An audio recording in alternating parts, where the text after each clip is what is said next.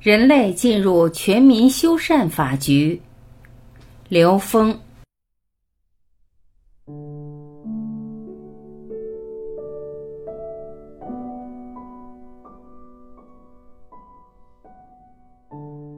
刘峰老师在一次对话栏目中说：“谢谢李院长，我现在把这一部分做一个回应。首先，数字能量编程其实就是找到不同的能量频谱之间的关系。这种编程它是一个纵横的，它不是只在我们三维空间的一个数字关系了，它是一个整个纵横能量关系。也就是说，纵向可以直接通到 n 维 n 趋于无穷大，横向可以遍及整个各个层次的宇宙空间。这样的网已经超越了我们现在理解的互联网和物联网，它进入了新联网。对我们一般人来讲，认为新联网它是一个抽象的概念。其实走到现在这个时空的概念里面，我们已经发现，新联网实际只是高维能量的立体的关联，也就是高维只在内在，不在外面。我们在外面看到的都是高维投影的像，所有三维的存在。它的投影源是四维、三维空间里看到的一切都不是投影源，所以投影源一定是在内在，所以高维在内在，这就是我们建立的新联网的一种数理模型的一个理论的支撑。也就是说，在新联网里面，在高维空间的状态下，在投影源里建构起来的这种网络体系，它是可以驾驭所有的各个层次投影的像的。这里边所谓数字密码的开启，指的是它已经超越了我们三维空间表象的数字概念，而三维空间的每一个数字的背后都有它的高维属性。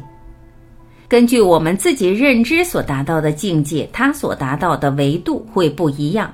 所以，数字密码在不同的人的眼里，它起到的功能和作用是完全不同的。所以，这时候所谓的潜功能的开启，也就是指的我们高维功能的开启。我们进入投影源以后，我们在投影源里是可以调制我们所有的像，这就是所谓我们的潜功能。没有在投影源里，我们只在投影像上是没有办法去真正的驾驭我们这个空间的。所以，新纪元的特点就是人类共同进入了更高的维度，在更高的维度产生的这种驾驭能力，是以高维能量作为基础的，而不是以三维的呈现作为基础。这时候的全民修善，这个善已经不是指的我们在三维空间里面的善恶的善，它这个善指的是维度，它指的至善，至于至善，这个至善指的是 n 为 n 趋于无穷大。所以，不断的提升这个善的境界，构成的这个空间能量格局叫法局。这种空间能量格局只有一个目的：让每一个生命持续的提升它的意识能量的维度，提升它的自由度。这个时候，唯一的目的已经不是在三维有限的维度空间获得功能、获得觉受、获得图像，而是在不同的觉受、功能、图像作为基础的持续的提升，持续的去验证本自具足。因为什么呢？因为在修善的这种表象利他背后的根本，是在验证生命内在的本自具足。因为只有我们真正的相信每一个生命内在本自具足，我们才真正知道付出是生命的第一需要。当我们知道付出是生命的第一需要的时候，我们才知道为什么要全心全意的为人民服务。因为这个过程是在验证本自具足，它是符合能量的自然流动的。因为一个具足圆满的生命的能量，只有付出才是正向的。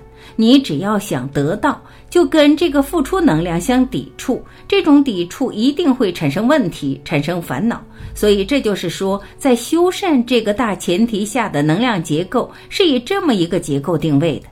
所以背后的核心就是本自具足，从投影源转化一切。现实的一切存在都能够呈现出它背后的这种能量的高度。这样的话，我们就知道人类的高度发展是建立在这么一个人类的内在维度提升为基础的。这就是刚才李老师讲到的，我们在新的时空纪元里边，我们整个时空能量、人类的整体的内在集体升级将面临的一个新的局面，也就是新的法局。这个时候，我们以商业的逻辑、以经济、以人类的本性是匮乏的、是贪婪的这个概念将被颠覆。我们将以每一个生命的本自具足作为一个新的终极能量的定义。这样，当每个生命认知到这个概念的时候，它在现实中呈现的生命状态会完全不一样。心转了，这个世界就转了。